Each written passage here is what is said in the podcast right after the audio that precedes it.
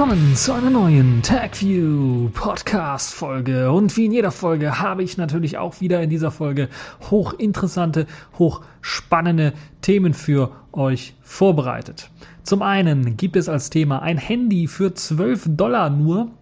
Windows Blue alias Windows 8.1 kommt als kostenloses Update. OpenSUSE will von LX.de auf E17 wechseln. Ubuntu will mal wieder Firefox durch Chromium ersetzen. Das BlackBerry Q5, der billige Bruder des Q10, ist erschienen. Dann haben wir Captain Obvious ist aus den Winterferien zurück. Microsoft horcht Skype aus.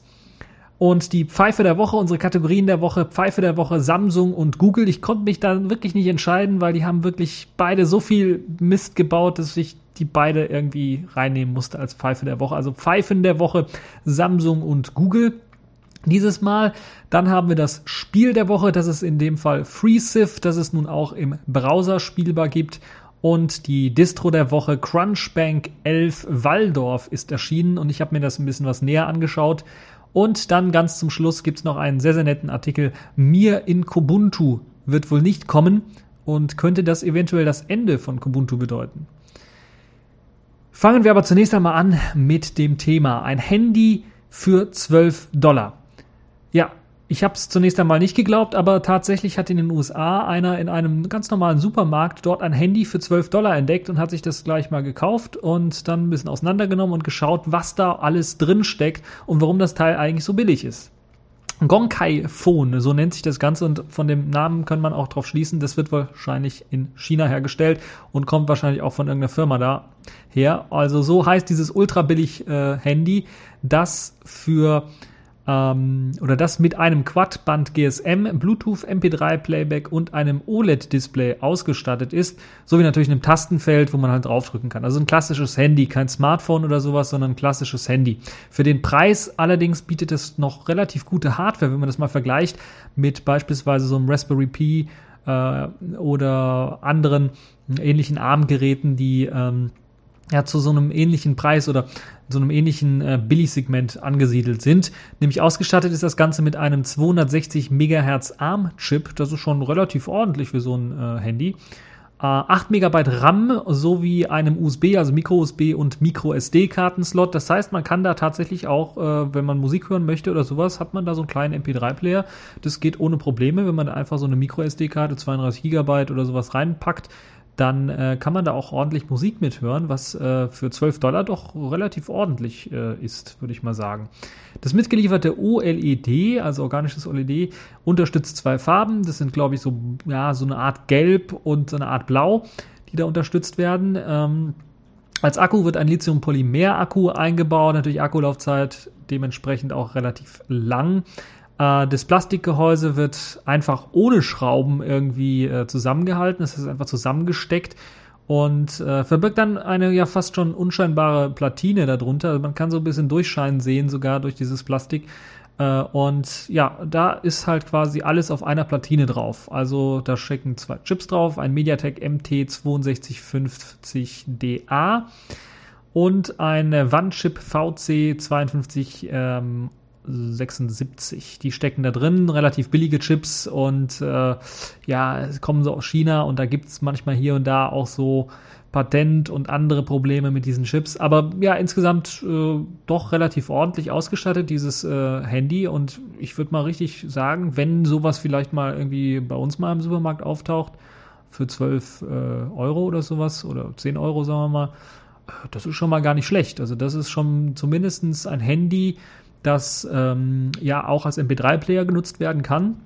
Die Erweiterungsmöglichkeiten sind mit äh, dem Micro-SD-Kartenslot äh, Micro doch relativ gut. Also man kann richtig gut damit auch dann MP3s abspielen, würde ich mal fast sagen. Ähm, Bluetooth ist auch mit an Bord, das heißt, selbst so kleine Kontaktdaten austauschen oder sowas wird wohl kein Problem sein. Äh, leider gibt es keinen richtigen Test von dem ganzen Betriebssystem und äh, wird natürlich irgendwas Proprietäres wahrscheinlich sein. Ähm, aber ich glaube, so ein billiges Zweit- oder sogar Dritthandy, äh, das wäre vielleicht eine sehr, sehr nette Sache, wenn man mal irgendwie zur Sicherheit irgendwo hinfliegt oder so und Angst hat, dass man äh, sein teures Smartphone da nicht irgendwie verlieren möchte. Da kann man vielleicht so ein äh, 12-Dollar-Handy oder so ein 10-Euro-Handy sicherlich gut gebrauchen. Also das zeigt auch so ein bisschen, was wir alles imstande sind jetzt zu machen. Wenn wir uns mal überlegen, vor ein paar Jahren, da gab es äh, solche Handys natürlich schon für viel, viel mehr Kohle nur. Und äh, jetzt für 12 Dollar ist das, glaube ich, schon äh, eine gute Entwicklung. Ja, kommen wir zu einem anderen technischen Thema. Windows Blue, also der Nachfolger von Windows 8, heißt jetzt offiziell Windows 8.1 und wird auch als kostenloses Update verteilt. So hat man das jetzt auch bei Microsoft angekündigt. Und ich denke, das ist mal richtig ordentlich vernünftig, da Microsoft, Microsoft wohl niemanden mehr, glaube ich, äh, einen Vollpreis irgendwie ab abzweigen kann für eben dieses kleine Update zu Windows 8. Und äh, da hat Microsoft dann auch selber gemerkt, okay, das müssen wir dann als kostenloses Update rausbringen, weil es ja im Grunde genommen nichts anderes als ein Service Pack ist, so wie die Service Packs damals waren. Die haben auch immer neue Features gebracht. Ich erinnere mich an Windows NT 4 und Windows 2000. Da gab es dann halt immer neue Features, neue DirectX-Versionen beispielsweise und äh, neue viele, also Bugfixes natürlich auch, aber neue äh, Programmchen hier und da äh, die dann hinzugefügt worden sind. Und ich glaube, das ist jetzt hier mit Windows 8.1 nichts anderes, außer dass da vielleicht das eine oder andere Feature, wie beispielsweise der klassische Desktop, der wohl nun auch endlich ein Feature bekommen wird, äh, das in Windows 7 und allen Vorgängern drin war, nämlich das Startmenü. Das gute alte Startmenü soll eben zurück in den klassischen Desktop. Und ich glaube, das ist halt eben eines der größten Features von Windows 8.1. Dann gibt es hier und da noch ein paar Bugfixes mit der neuen Metro, äh, der neuen Modern UI, so heißt die, glaube ich. Ähm, und das Interessante ist, äh, dass es bereits einen Termin gibt für dieses Update, nämlich die Version soll am 26. Juni zur Entwicklerkonferenz von Microsoft dann tatsächlich auch verteilt werden und es wird dann sicherlich dann in den kommenden Wochen, in den laufenden Wochen dann auch als Update äh, in eurem Windows äh, Update Manager dann erscheinen, falls ihr eben Windows 8 verwendet. Außerdem betrifft das nicht nur die Windows 8 Version, sondern auch die Tablet Version Windows RT. Also falls ihr ein Tablet habt mit Windows RT, dann äh, könnt ihr da auch erwarten, dass da ein Update reinkommt. Ähm, ob da auch das klassische Startmenü zurückkehren wird auf dem klassischen Desktop, hm, müssen wir mal schauen. Werden wir mal gucken. Äh, ich persönlich denke, dass das auf dem Desktop zumindest nicht schlecht ist. Wenn jetzt auch noch äh, gesagt wird, okay, man kann Modern UI auf dem Desktop komplett ausschalten und direkt in den klassischen Desktop booten, würde ich sagen, perfekt Microsoft. Aber vielleicht kommt das ja mit Windows 8.1, also dem zweiten Service Pack, zu Windows 8 heraus. Ja, kommen wir zum einen von einem Betriebssystem zum anderen, nämlich OpenSUSE hat jetzt eine Diskussion gestartet äh, und fragt, ob LXDE durch E17 ausgetauscht werden soll, zumindest auf den Installationsmedien. Denn Hintergrund ist äh, der, dass auf der Installations-DVD der Platz eben begrenzt ist und momentan hat man LXDE drauf, aber E17 ist momentan sehr, sehr stark in der Entwicklung. Viele Leute wollen es haben und der E17 Maintainer, der die Pakete unter OpenSUSE baut, will unbedingt auch E17 mit reinhaben, so dass man halt während der Installation auswählen, KD, äh, auswählen kann KDE, GNOME, XFCE oder eben E17, eben was man installieren möchte. LXD, was eben bis bisher immer zur Auswahl stand, wird laut OpenSUSE nur sehr schleppend noch ent weiterentwickelt und hat in letzter Zeit keine großen Updates mehr erfahren. Deshalb wollen sie es irgendwie raushauen, zumindest aus den Standardmedien in der nächsten Version. Und da müssen wir halt mal schauen. Ich kann hier mal ganz kurz einen Einschnitt machen und als Lubuntu-Entwickler kann ich so ein bisschen was aus dem Nähkästchen plaudern, was LXDE angeht. Ähm, denn da sieht es momentan so aus, dass äh, die LXDE-Entwickler gerade am Testen von einer Portierung auf Qt sind. Zum einen, weil eben Lubuntu als größte LXDE-basierende Distribution wohl bald eben auch auf das Ubuntu SDK immer, SDK immer stärker angewiesen sein wird. Vor allen Dingen, wenn man Lubuntu auch eben auf Touchscreen-Geräten irgendwie vertreiben möchte. Zum anderen natürlich auch, weil die Entwickler die LXD-Entwickler jetzt selber mit GTK 3 so ein bisschen unzufrieden sind mit dem Ganzen. Ähm, und äh, es gibt bereits schon erste Portierungen. So gibt es einen ersten Port von PCManFM, den Dateimanager, der eben auf Qt setzt und viele Dinge und viele Sachen im Quellcode konnten vereinfacht werden, dadurch, dass man halt eben auf Qt gesetzt hat. Und es zeigt so ein bisschen dann auch, je mehr man da so ein bisschen testet und ausprobiert, da merken die Entwickler selber auch, okay, in GTK 3 ist das alles viel zu kompliziert geregelt, wir können es in Qt einfacher regeln. Das ist die Aussage zumindest von den äh, LXDE-Entwicklern. Äh, ich will sie nur so wiedergeben. Ich möchte da nichts Wertendes sonst reinpacken. Außerdem gibt es noch einige andere Portierungen, darunter unter anderem ein äh, LX Input, das portiert worden ist auf Qt 4, aber auch ein neuer Build-Viewer, der so ein bisschen an GPIC View erinnert, allerdings kein Port ist, sondern ein kompletter eine komplette neue Version einfach, die geschrieben worden ist und so ein bisschen an GPIC View erinnert. Also das wurde auch alles äh, bereits gemacht. Und es sieht halt wirklich so aus, als ob man da so ein bisschen immer mehr Projektdaten äh, quasi ja, portiert und dass man auch so ein bisschen immer mehr auf ja, andere Desktops so schaut, wie beispielsweise Razer Qt, die ja auch versuchen, so einen leichtgewichtigen, also quasi quasi das gleiche wie LXD zu machen, nur in Qt. Und es könnte durchaus sein, dass man jetzt auch äh, so langsam dann versucht, die Sessions und verschiedene andere Sachen dann mit äh, dann dem Razer Qt Projekt zusammen zu kombinieren und dass man dann eventuell sogar auch ein LXDE Qt Zweig bekommt, der dann halt eben auf Qt basiert, der dann zunächst einmal parallel zu dem GTK-Zweig laufen wird, aber dann Stück für Stück dann äh, eventuell dann auch äh, zum Standard werden könnte.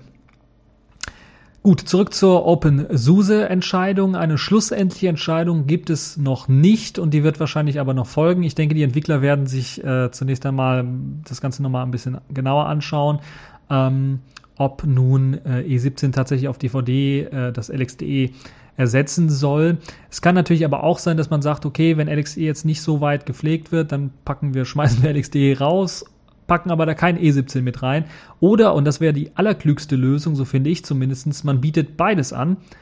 Allerdings ist es dann so, dass äh, entweder beides oder eines von beiden dann tatsächlich aus dem Internet runtergeladen werden kann. Äh, das ist noch ein kleiner Bug, der in dem Just-Installer mit drin steckt, den man patchen möchte, müsste, damit halt eben auch Just die Möglichkeit hat, während der Installation aus dem Internet diese Pakete des Desktops nachzuinstallieren. Ich finde, das sollte man vielleicht angehen. Dann haben die Nutzer eine vernünftige Auswahl, obwohl natürlich dann auch, wenn man sagen wir mal, mehr als vier Desktops zur Auswahl bekommt, kann es natürlich für einen Anfänger und Einsteiger ein bisschen was übertrieben wirken. Und wenn wir uns dann überlegen, okay, es gibt noch viele, viele andere kleine Fenstermanager und es gibt noch Razer Qt beispielsweise, kommt das dann in der übernächsten Version auch noch mit rein, dann hat man halt äh, von diesem Auswahlmenü vielleicht dann irgendwann mal ein äh, ganz großes, äh, ja, machen wir dann vielleicht ein Dropbox-Menü und kann dann das Desktop-System auswählen. Also da muss man mal schauen, das, das muss man sehr fein und granular entscheiden beim OpenSUSE-Team. Äh, ich hätte nichts dagegen, auch mal ähm, eine etwas vollständigere und, sagen wir mal, angepasste E17-Version von OpenSUSE zu sehen. Da habe ich äh, auf jeden Fall dann auch meinen Spaß und meine Freude, das mal auszuprobieren. Äh, und natürlich LXDE weiterhin äh, würde ich mir auch wünschen für OpenSUSE, dass das mit erscheinen wird. Es wird natürlich äh, weiterhin verfügbar stehen, also für die Leute, die das installieren möchten.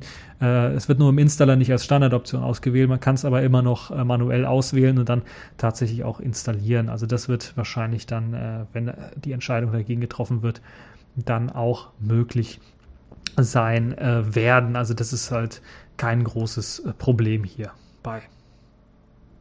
Accepted. Connecting. Complete. System activated. All systems operational.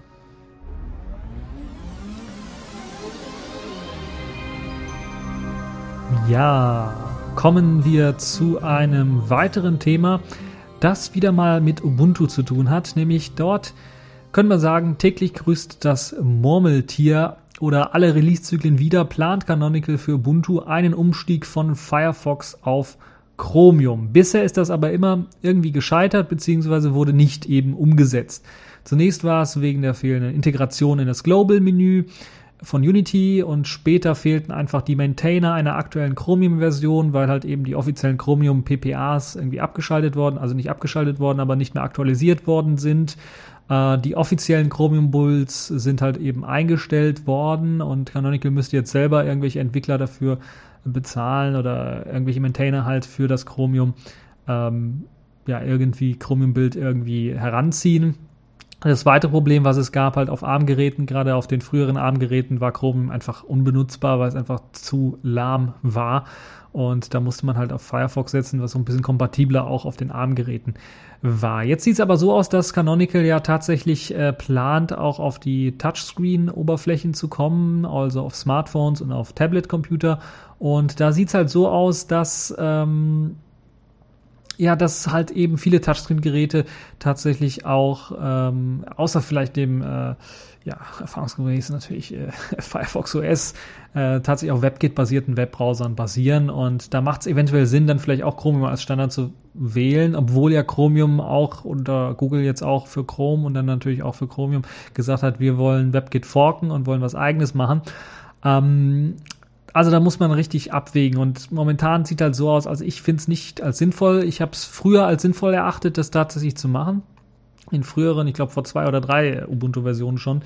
Ähm, aber jetzt finde ich das nicht so sinnvoll, weil so einen richtigen, wirklichen Grund gibt's nicht, weil vor allen Dingen Firefox immer auch quasi in Windeseile neues Firefox-Paket irgendwie rausbringt für Ubuntu. Also da gibt's also wirklich einen äh, guten Maintainer, der dann halt auch, äh, ich glaube, es lagen jetzt ein oder zwei Tage, nachdem halt die neue Version erschienen ist, äh, zwischen eben dieser neuen Version nach dem Erscheinungsdatum und halt, dass er im Ubuntu in der Paketquelle dann zu finden war. Und das ist halt, glaube ich, äh, ob man das mit Chromium auch so mithalten kann, äh, wage ich so ein bisschen erstmal zu bezweifeln können. Also muss man richtig Arbeit reinstecken, damit das Ganze dann auch funktioniert. Ähm, müssen wir also mal schauen. Das Ganze steckt sowieso noch in den Kinderschuhen, diese ganze Touchscreen-Fähigkeiten vom Chromium beispielsweise oder äh, vom Firefox auch so ein bisschen, wobei das vom Chromium vielleicht ein bisschen einen Ticken besser ist als das vom Firefox, aber da muss man tatsächlich mal äh, schauen. Es kann auch subjektives Empfinden von mir sein, vielleicht sind sie gleich auf, was das angeht äh, müssen wir tatsächlich mal schauen, wie sich das dann weiterentwickeln wird äh, und was äh, in der nächsten Version eben von Ubuntu dann tatsächlich dann entschieden wird. Kommen wir zu einem anderen, etwas handfesteren Thema, nämlich einem neuen Smartphone. BlackBerry, ehemals RIM, hat jetzt tatsächlich ein neues äh, Smartphone vorgestellt. Also die legen richtig los, nämlich das BlackBerry Q5 der billige Bruder des Q10. Ich war fast schon geneigt, Q10 zu sagen, aber es ist das Q5. Und Q5 steht nicht nur eben für die Hälfte von 10, sondern ist quasi eine sehr, sehr gute Beschreibung äh, von eben dem Smartphone selber. Also BlackBerry will wohl richtig durchstarten, bietet halt jetzt eben auch so ein preisgünstigeres Smartphone äh, an, das äh, eben mit einem QWERTY, mit einer QWERTY-Tastatur ausgestattet äh, sein wird, genauso wie das Q10. Das BlackBerry Q5 sieht auch fast genauso aus wie das Q10. Also man könnte sagen, das ist tatsächlich so ein billiger Bruder, weil es halt eben mit etwas billigerem Stoff ausgeliefert wird. Das sieht man schon an der Oberfläche, die so richtig in Plastik verpackt ist, in verschiedenen Farben daherkommt. Das ist vielleicht sehr schön, aber ansonsten von außen halt eben ein billigeres Plastikgehäuse ist äh, und ähm, Ansonsten äh, gibt halt so andere Sachen, wie beispielsweise, dass man das Gerät gar nicht richtig öffnen kann. Also man kann zum Beispiel den Akku nicht austauschen, das beim Q10 ohne weiteres möglich ist, ist beim Q5 nicht möglich. Man kann also diesen Plastikdeckel nicht abnehmen. Außerdem wurde der HDMI-Ausgang gespart und äh, SIM- und SD-Karten können natürlich jetzt auch eingesetzt werden, aber die werden von so einem Seitenslot einfach, äh, den muss man aufmachen, da kann man halt die Sachen dann reinschieben äh, anhand eben so einer kleinen Klappe, die man dann runterdrückt. Ähm, dann geht das alles ohne Probleme, auch beim Q5. Am Bildschirm wurde das Super AMOLED des Q10s auch eingespart und man hat normales LCD mitgeliefert beim Q5. Es bietet allerdings die gleiche Auflösung wie das Q10, macht auch Sinn, weil sonst müssen wir die Software wieder anpassen und sowas. Äh, Wäre natürlich ein bisschen ärgerlich, deshalb äh, hat man da die gleiche Auflösung gesetzt, auf die gleiche Auflösung gesetzt. Der Speicherplatz steht, äh, da steht einem 8 GB zur Verfügung. Das ist gerade mal die Hälfte von dem, was beim Q10 zur Verfügung steht. Ähm, bei der Digitalkamera bietet man eine Auflösung von 5 Megapixel anstatt von 8 Megapixeln wie beim Q10 und der Arbeitsspeicher beträgt äh, 2 GB RAM. Also man sieht so ein bisschen, Q5 ist nicht nur die Hälfte von Q10, sondern ist auch fast nur eben die Hälfte überall eingebaut. So äh, könnte man das von der Technik her auch sagen. Und ja, für wen ist das eigentlich gedacht, dieses Q5? Zum einen natürlich das billigere Segment, aber zunächst einmal angepeilt sind Schwellen- und Entwicklungsländer. Aber wir werden sicherlich, glaube ich, auch hier in Europa oder in Deutschland Geräte sehen können, die halt eben dann zu kaufen sein werden. Vielleicht importiert, keine Ahnung, müssen wir mal schauen. Ähm, der Preis steht noch nicht fest, aber wenn man so sehen kann, ja, die haben da immer so halbe halbe gemacht, was, was äh, Technik angeht, die sie reinpacken Könnte ich mir durchaus vorstellen, dass äh, sie das auch bei dem äh, Q5 machen, dass sie dann halt den, die Hälfte des Preises vom Q10 nehmen. Das Q10 kostet, um das nochmal in Erinnerung zu rufen, etwa 600 Euro, also 580, glaube ich, oder sowas kann man es äh, bekommen. Also wenn es die Hälfte kosten würde, 300 Euro, so in dem 300 Euro Bereich, dann wäre das, glaube ich, äh, ja, eine gute, Altern gute, günstige Alternative wenn man eben ein BlackBerry-Gerät haben möchte, mit all diesen äh, netten Funktionen des BlackBerry Op Operating Systems, also des BlackBerry OS, wie beispielsweise, dass man halt eben Firmen- und Privatdaten trennen kann, was, glaube ich, eine super Sache ist äh, bei diesem BlackBerry-Gerät. Ja, wir können Captain Obvious äh, gratulieren. Er ist nämlich aus den Winterferien zurück. Es ist nämlich ein Bericht eingetrudelt, dass Microsoft wohl Skype aushorcht. Na, wenn das nicht schon alle vermutet haben frage ich mich da so ein bisschen. Das perfide dabei, man beschränkt sich, das ist halt, das hat äh, Heise sehr ausführlich in dem Bericht äh, geschrieben, auf HTTPS-Links. Das heißt, wenn ihr einen HTTP-Link in eine Textnachricht einfach schickt, Pustekuchen, wird einfach ignoriert. Schickt ihr aber den HTTPS-Link, dann kommt Microsoft auf die Idee und ja, wenn da irgendwelche Anmeldedaten oder sowas drin sind oder Cookies-Daten oder irgendwelche Sitzungsdaten, die halt in der URL mit drin sind, dann meint Microsoft, okay, da müssen wir unbedingt ran und versucht dann tatsächlich zu diesem Server äh, Kontakt aufzunehmen. Also der Microsoft-Server surft dann tatsächlich diese URL an. Und da fragen wir uns, was, what the fuck, was macht Microsoft denn da? Was versuchen die jetzt? Also es ist, äh, hä? Und Microsoft versucht sich da irgendwie rauszureden momentan und meint so, ja, das ist gegen Angriffe, gegen Spam-Nachrichten und sowas alles. Da wollen wir unsere Nutzer von, vor schützen und wollen sowas dann in Zukunft blockieren können. Und da fragt man sich, ehrlich? Das ist wirklich eine der dümmsten Ausreden, die ich jemals gehört habe, wenn wir uns nur auf HTTPS-Adressen beschränken, die überhaupt nichts, also sehr, sehr gering was mit Spam und irgendwelchen Angriffen zu tun haben. Und am meisten sind halt so Spam-Nachrichten HTTP-Adressen und keine HTTPS-Adressen. Und da frage ich mich ganz ehrlich, spinnt ihr eigentlich? Was soll denn das? Sagt doch, habt doch wenigstens die Eier und sagt, dass ihr irgendwelche Sachen abhorchen wollt und dass ihr sowas äh, machen müsst, weil ihr halt in den USA sitzt und Microsoft heißt und irgendwie äh, da eine Homeland Security oder sowas vorbeikommt oder das FBI oder CIA, weiß der Geier was, und sagt, hier, wir müssen oder wir müssen äh, Daten abhorchen können. Und äh, da gab es ja, glaube ich, auch letztens diesen Skandal in den USA, dass eigentlich alles abgespeichert wird, äh, Kontaktdaten und, und Gespräche und so weiter und so fort. Also Stasi 2.0 oder 3.0 sogar schon in den USA. Ähm, also als Obacht beim Skype-Nutzen würde ich sagen, äh, was man da vor allen Dingen für Links sich hin und her schickt, wenn man halt nicht möchte, dass Microsoft auf einmal eben Zugriff auf dem Server hat. Ja, das ist halt das, was ich sagen kann zu dem Ganzen.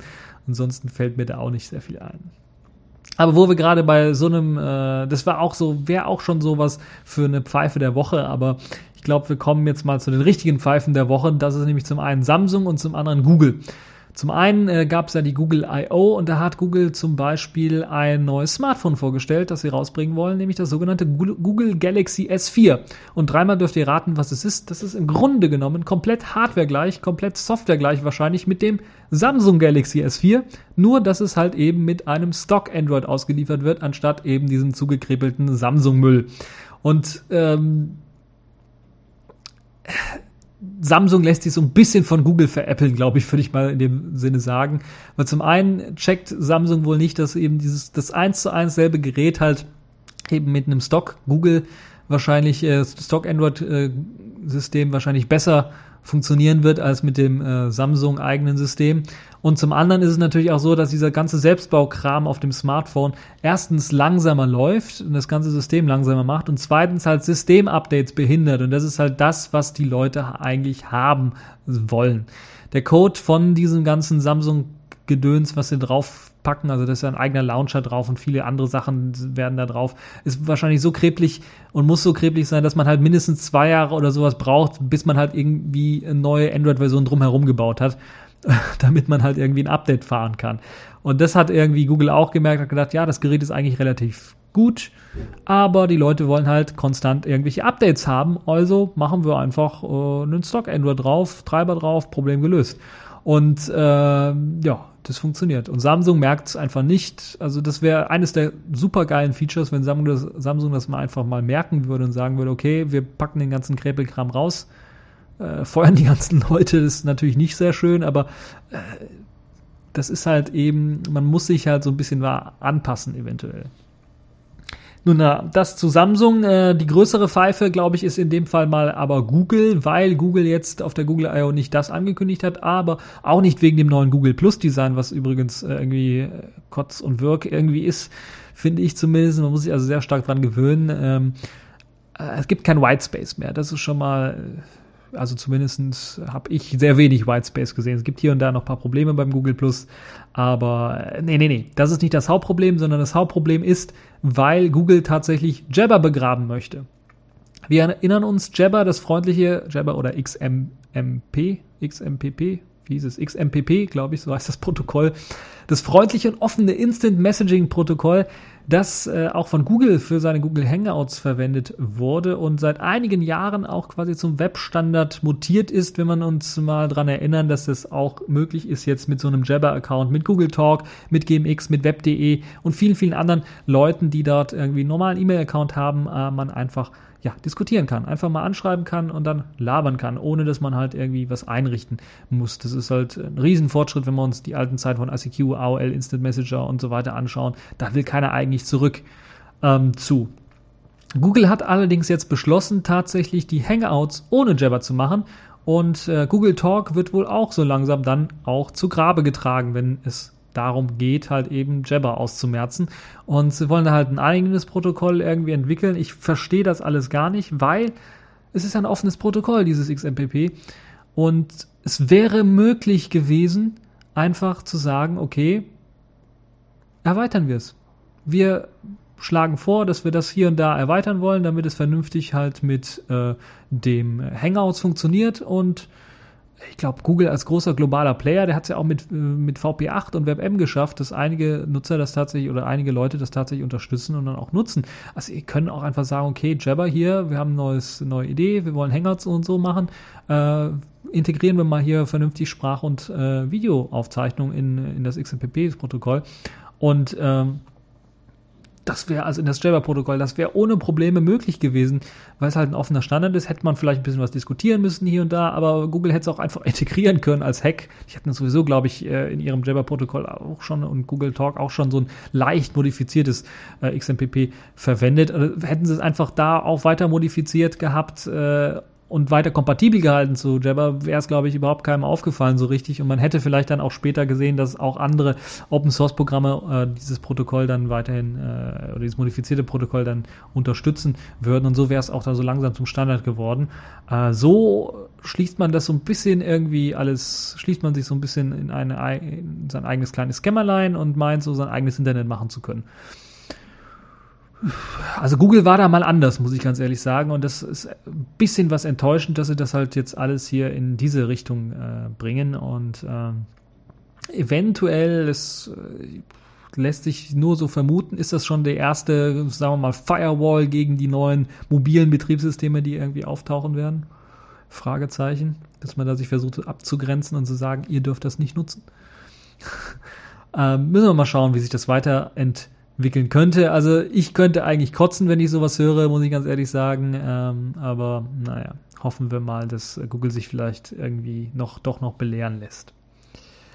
Gut, äh, eine weitere Kategorie der Woche, das Spiel der Woche FreeCiv ist nun auch für den Browser erschienen. Ja, ihr habt richtig gehört, der freie Clone von Civilization FreeCiv kann nun auch unter jedem HTML5-fähigen Browser gezockt werden. Äh, das 2D-Pixel-Grafik-Aufbau-Strategiespiel, so würde ich mal sagen, ermöglicht einem halt eben von so einem Mittelalterdorf, was man sich so aufbauen kann, bis hin zu einer modernen Zukunftsstadt, also mit schwebenden Autos und so weiter, Hovercrafts und so weiter, wie ihr euch das vorstellen könnt, ähm, tatsächlich eine florierende Zivilisation aufzubauen. Mehrere Städte könnt ihr aufbauen und äh, also rund um den Planeten und so weiter und so fort. Das ist alles recht nett gemacht, ist äh, altbekannt und äh, nichts Neues. Jetzt gibt es allerdings eben die Möglichkeit, dass man das Spiel auch ohne Installation direkt im Webbrowser zocken kann und das geht sogar auch auf mobilen Browsern, wenn sie halt vernünftig HTML5 unterstützen. Ähm, und halt eben auf einem Smartphone dann, Mobilbrowser, Smartphone, Tablet, keine Probleme damit. Wobei natürlich so ein bisschen dann auf so einem Smartphone kann es ein bisschen bei der Grafik, bei der kleinen Grafik mit dem Klicken und mit dem so weiter, könnte eventuell Probleme geben. Müssen wir mal schauen, äh, dass man die richtige Auflösung hat und so weiter und so fort. Das ganze Spiel kann kostenlos gezockt werden und der Quellcode steht ebenfalls zur Verfügung, ist halt eben ein äh, Open Source Spiel und äh, kann dann analysiert, ihr könnt es verbessern, ihr könnt eigene Server aufbauen und was, was ist der Geier, was könnt alles noch ändern, wie ihr es haben wollt. Also FreeSIF steht nun auch für den Webbrowser zur Verfügung. Kommen wir zum nächsten Thema oder zur nächsten Kategorie. Die Distro der Woche Crunchbank 11 Waldorf ist erschienen. Den Codename finde ich einfach nur geil. Aber ähm, ja, Crunchbank ist eine auf Debian Wheezy basierende Linux-Distribution, also auf dem kurzen, äh, vor kurzem releaseden Debian 7.0 äh, aufbauend und äh, gedacht ist Crunchbank eigentlich eher für den minimalen Desktop-Nutzer, so würde ich mal sagen, der möglichst halt einen sehr, sehr flinken, äh, flink reagierenden und schlanken Desktop haben will. Eventuell auch für die Leute, die vielleicht mal etwas ältere Hardware haben wollen, da äh, ordentlich schnell äh, arbeiten wollen. Ausgestattet wird nämlich Crunchbank deswegen mit einem vorkonfigurierten OpenBox Fenstermanager anstatt einer vollen Desktop-Umgebung sowie eine Handvoll von Standard-Tools, äh, die äh, mit drin sind. Darunter ganz neu in dieser Version beispielsweise ist man gewechselt von Chromium zum Firefox oder zum Firefox ähnlichen Browser Iceweasel, der aber auch in einer aktuellen Version vorliegt. Also da hat man sich wahrscheinlich der Mozilla Debian.net Pakete bedient, um eine aktuelle, ich glaube Version 18 vom Iceweasel mit reinzupacken, was eine relativ aktuelle Version ist. Ausgestattet wird Crunchback des Weiteren mit voller Multimedia-Unterstützung, das heißt MP3s abspielen, DVDs abspielen, alles gar kein Problem. Außerdem gibt es den äh, GNOME M-Player mit an Bord, der halt eben all das abspielen kann. Dateimanager ist der Thuna Dateimanager und als Bildviewer wird Viewnior mitgeliefert der extrem schnell ist und auch dann so ein bisschen diese Low-End-Hardware-Bereich äh, reinpasst. Äh, Genie kann als Entwicklungsumgebung, aber auch als Texteditor verwendet werden und LibreOffice steht dann zum Beispiel das Office-Paket zur Verfügung, wenn ihr es nachinstallieren wollt. Ansonsten ist AbiWord und Numeric mit vorinstalliert. Ähm, zum Nachinstallieren wird auf die Debian-Quellen gesetzt. Crunchbank ist halt eben zu 100% kompatibel mit eben diesen Debian-Quellen und man kann halt eben äh, Debian-Software runterladen. Compton wird als Compositing Manager ausgeliefert und ist sogar standardmäßig aktiviert, damit ihr auch so nette Schatteneffekte bekommt. Äh, und es funktioniert auch auf etwas älterer Hardware mit äh, äh, ja, ordentlichen Grafiktreiber ordentlich. Ansonsten könnt ihr natürlich das auch abschalten, falls ihr da Probleme mit habt. wenn ihr das Ganze installiert, das wird sehr minimalistisch ausgeliefert natürlich, aber wenn ihr das Ganze installiert, dann startet wie gewohnt so ein Startup-Script, was einem erlaubt, tatsächlich nach der Installation dann weitere Anwendungen, häufig installierte Anwendungen nachzuinstallieren. Dazu gehören zum Beispiel GIMP oder halt auch das vorher angesprochene LibreOffice. Ihr habt aber auch die Möglichkeit, weiterhin im Menü gibt es ein paar Punkte, äh, im Webbrowser-Menü beispielsweise könnt ihr Opera nachinstallieren. Ihr habt auch die Möglichkeit, Chromium wieder nachzuinstallieren, falls ihr das wollt. Das äh, steht einem auch zur Verfügung. Also solche kleinen äh, Sachen, äh, solche kleinen Gimmicks hat man da auch drauf geachtet. Das Artwork sieht recht äh, ja, simpel aus, einfach graues Hintergrundbild und äh, ein, ein, kleines Conky läuft rechts oben, ein kleines Conky-Skript, das so CPU-Auslastung, äh, Arbeitsspeicherauslastung anzeigt und auch so die Shortcuts, äh, die man zum äh, ja, Navigieren des Desktops so ein bisschen benötigt. Es gibt ein Panel oben, was einem ermöglicht, zwischen zwei virtuellen Desktops zu wechseln und dann eine kleine Trayleiste und eine Uhr hat. Das war es aber auch schon im Grunde. Das ist also sehr, sehr schlank ausgestatteter Desktop und äh, für die Leute, die halt eben so auf solche schlanken Desktops stehen, kann ich das durchaus empfehlen. Es ist gut vorkonfiguriert, es gibt äh, viele Möglichkeiten, schnell was einzurichten und äh, basiert auf einem stabilen System, die Band 7 und äh, kann man auf jeden Fall empfehlen für die Leute, die halt etwas ältere Hardware haben oder halt eben eine gute Alternative haben wollen, was jetzt so einen schlanken äh, Desktop angeht. Also Crunchbank 11 Waldorf auf jeden Fall mal anschauen äh, und testen, ob es euren Geschmack trifft. Außerdem gibt es noch, äh, das möchte ich zumindest jetzt schon mal ankündigen, ist noch nicht Distro der Woche, aber wird wahrscheinlich dann nächste Woche sein, wobei ich da auch noch was zum Ankündigen habe. Aber äh, Neptune 3.1 ist nämlich oder wird dann auch erscheinen jetzt Anfang der Woche pünktlich quasi zum Linux-Tag und das ist, glaube ich, ein guter Punkt, den ich noch ansprechen möchte. Nächste Woche wird es wahrscheinlich keine neue TechView Podcast Folge geben, weil ich auf dem Linux-Tag bin und dann eben keine Möglichkeit habe, da ähm, großartig noch eine neue TechView Podcast Folge vorzubereiten. Ich werde ein paar Interviews machen. Ich weiß noch nicht, ob ähm, die Interviews alle oder zum Teil oder es kommt immer darauf an, welche Leute man da trifft. äh, dann auch in die TechView Podcast Folge reinkommen wird. Auf jeden Fall wird es bei Radio Tux was zu hören geben äh, zum Linux-Tag und eventuell werde ich da auch mit dabei sein, hoffe ich doch, äh, wenn nichts dazwischen kommt. Und äh, aus dem Grund äh, will ich jetzt schon mal erwähnen, Neptune 3.1 wird also nächste Woche erscheinen. Könnt ihr euch anschauen, ist ein super mega geiles, hyper geniales Update, weil es von mir kommt und weil es äh, auch auf Debian äh, Wheezy 7.0 ähm, basiert, aber mit einem neuen Kernel, mit dem brandaktuellen 392er Kernel und dem KDE äh, Plasma Desktop äh, 14.3 daherkommt. LibreOffice 4.0 haben wir mit reingepackt. Ähm, wir haben KDN Live auf 096 äh, geupdatet, Amarok auf 271, was auch gerade erschienen ist vor kurzem und äh, Digicam auf 3, äh, Version 3.2.0 ich glaube, ist nicht vorinstalliert, aber kann man auch äh, in den Re Repositories finden. Es gibt einen neuen Software-Installationsmanager. Da sind wir nicht auf Eppa gewechselt, was auch standardmäßig bei Debian Wheezy eingesetzt wird und dadurch auch relativ stabil ist und äh, sehr gute und viele Updates erfährt. Wir hatten ja mit Neptune 3 so ein paar Problemchen mit Muren, wo wir das Ganze downgraden mussten. Das Muren ist immer noch aktiv, äh, könnt ihr natürlich dann auch äh, benutzen, um Software nachzuinstallieren, aber empfohlen wird dann tatsächlich Eppa. Ja, das äh, ganz kurz so ein bisschen was Werbung zu Neptune 3.1 was dann auch nächste Woche erscheinen wird. Eventuell wird es da auch noch äh, ein Review geben. Müssen wir mal schauen, ob sich das lohnt, das dann nochmal zu reviewen. Ansonsten habe ich es natürlich immer gerne, wenn nicht ich meine eigene Distro review, sondern wenn das jemand anderes macht. Also, äh, wenn ihr Spaß und Lust habt, könnt ihr das natürlich gerne machen. Kommen wir zum letzten Thema, auch ein sehr, sehr spannendes Thema, auch wieder eine KDE Linux-Distribution, nämlich Kubuntu und der Frage, mir in Kubuntu. Wird das kommen? Wird das nicht kommen? Wenn es nicht kommen wird, ist das vielleicht das Ende von Kubuntu? Dort gibt es einen sehr, sehr netten Artikel von äh, Martin Greslin, also dem K-Win oder dem Quinn-Entwickler, der so seine Ansicht zu mir gepostet hat und dabei auch äh, nicht nur auf die technischen, sondern auf die lizenztechnischen Probleme eingeht und so ein bisschen die community-technischen Probleme eingeht, was jetzt die Einführung von Meere angeht und was halt dann auch ja die Zukunft von Kubuntu so ein bisschen ähm, so ein bisschen ungewiss macht, was was jetzt äh, die Einführung von Meere eingeht. Zum einen äußert er in seinem Blogpost zunächst einmal die Enttäuschung darüber, dass halt Canonical jetzt Foot gestreut hat, als sie halt mir vorgestellt haben und dass halt sie quasi auf ein Mittel zurückgegriffen haben, was man sonst nur gegen die Open Source Szene verwendet hat.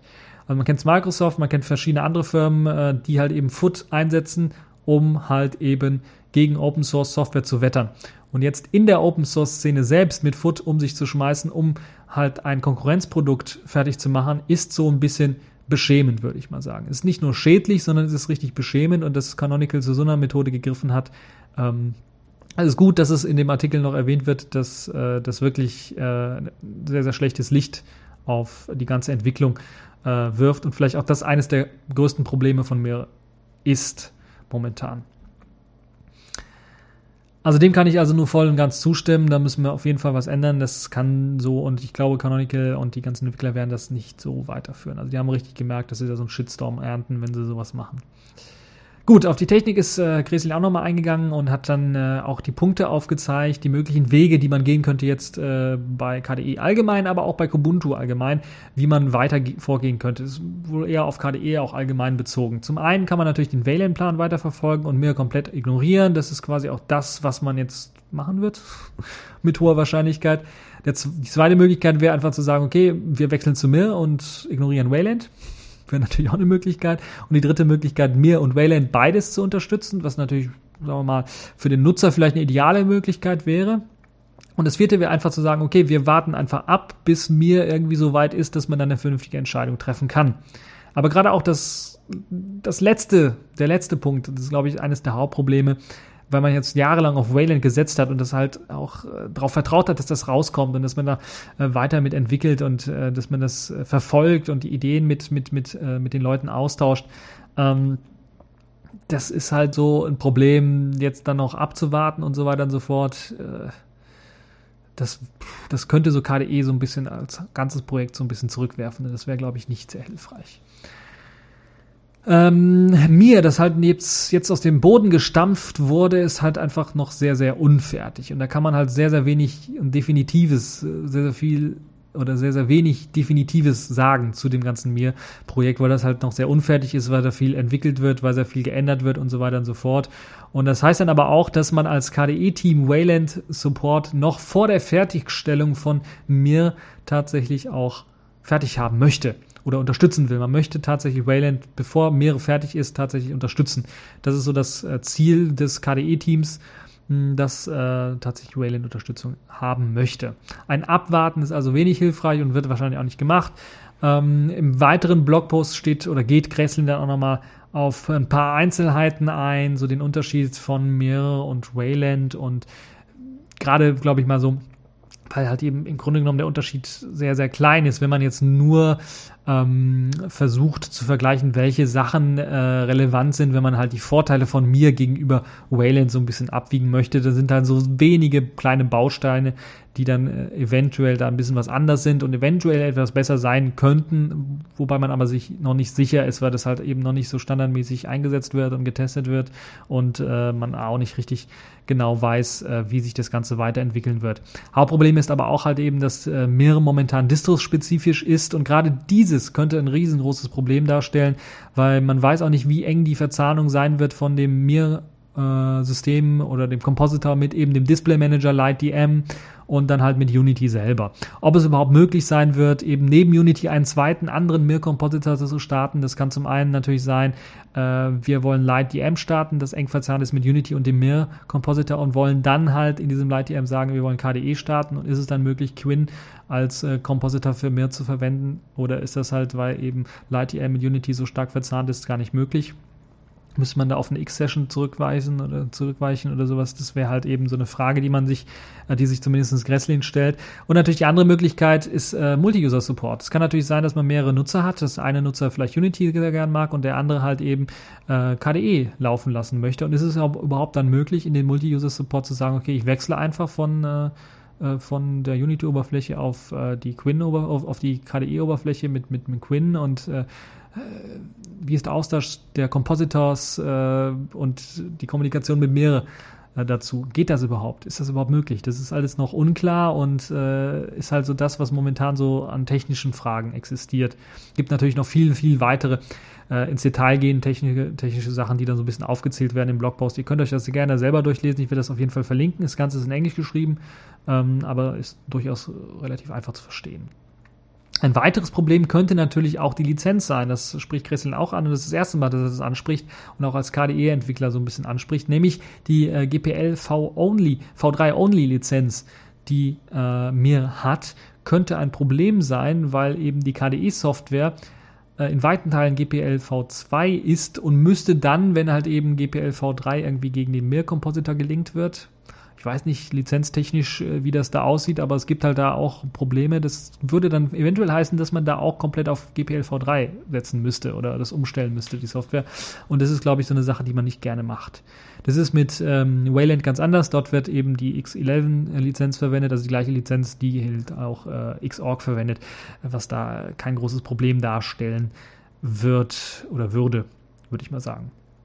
Ein weiteres Problem stellt natürlich auch die Tatsache dar, dass äh, mehr anders als Wayland kann, kein spezifiziertes Protokoll zur Kommunikation verwendet jetzt mit diesen einzelnen äh, auf mehr aufbauenden äh, ja, Projekten. Das heißt, im Grunde genommen gibt es da eine API, die existiert, aber die wird wahrscheinlich dann nur von Unity äh, vernünftig unterstützt. Und äh, ja, wenn das, wenn es Änderungen gibt, dann wird Unity die natürlich als erstes erfahren.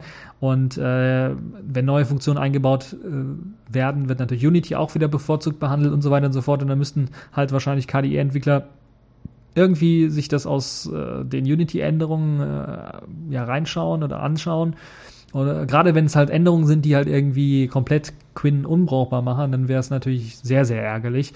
Und das ist halt so eine Sache, die äh, momentan so ein bisschen, also richtig blöd ist, weil wir uns vorstellen, okay, das wäre nur Kubuntu jetzt, wenn wir da wirklich äh, mehr mit einsetzen würden. Keine andere Distro wird wahrscheinlich dann mehr einsetzen wollen dann da spezielle KDE-Patches oder sowas zu pflegen für äh, ist ein bisschen blöd. Und dann natürlich dann noch die eventuell Kubuntu-Maintainer, die KDE-Patches pflegen zu lassen, weil die Upstream-Maintainer sagen, mir, ihr könnt uns mal, ähm, ist natürlich noch ein größeres Problem.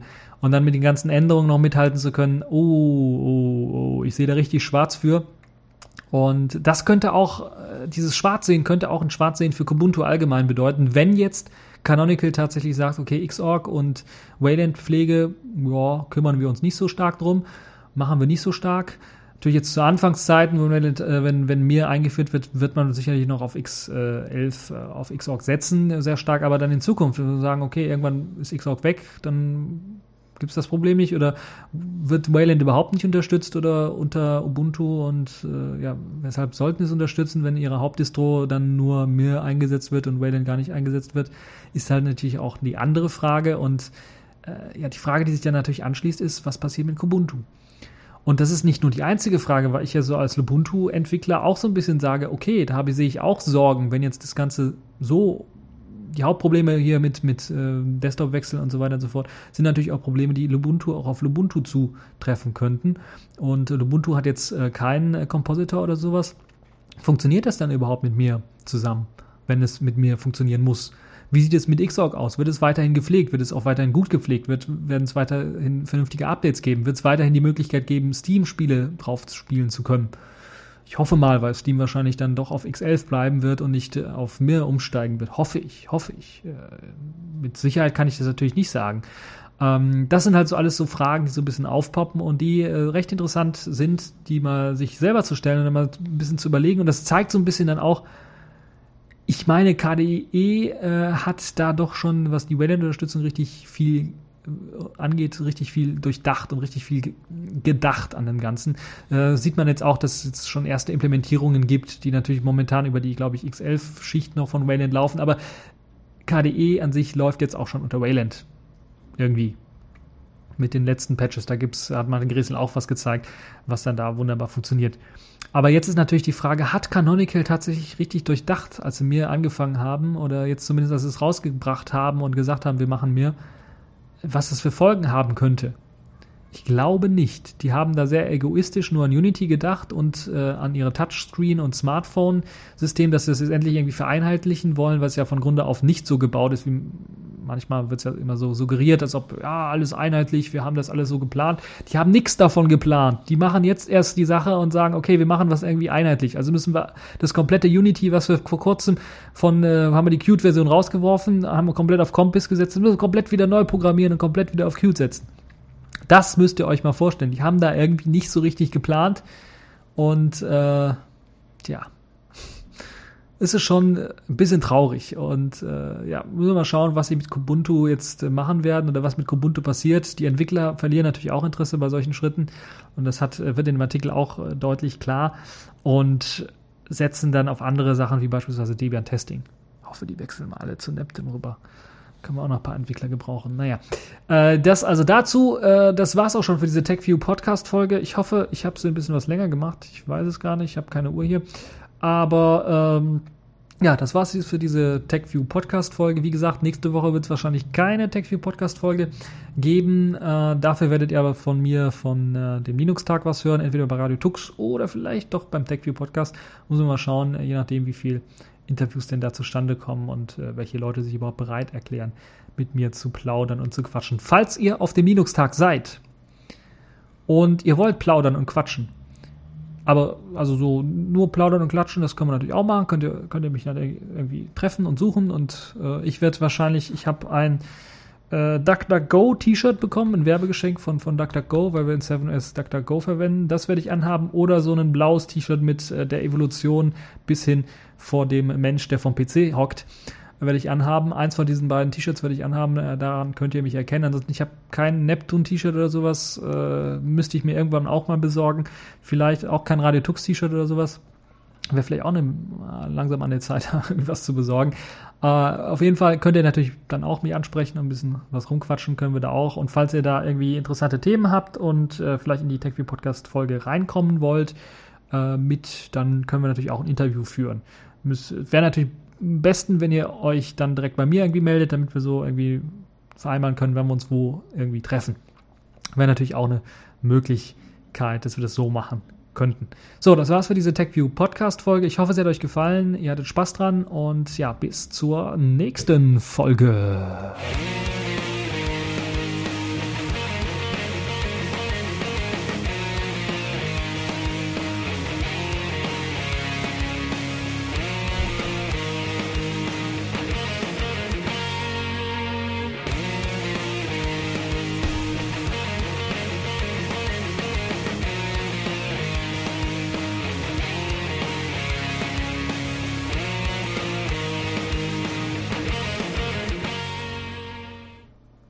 Ja, äh, als Outtake, eine Uhr habe ich natürlich hier, weil ich hier am PC arbeite. Das ist, äh, habe ich vielleicht äh, Blödsinn gelabert, aber ich weiß nicht, wann ich angefangen habe.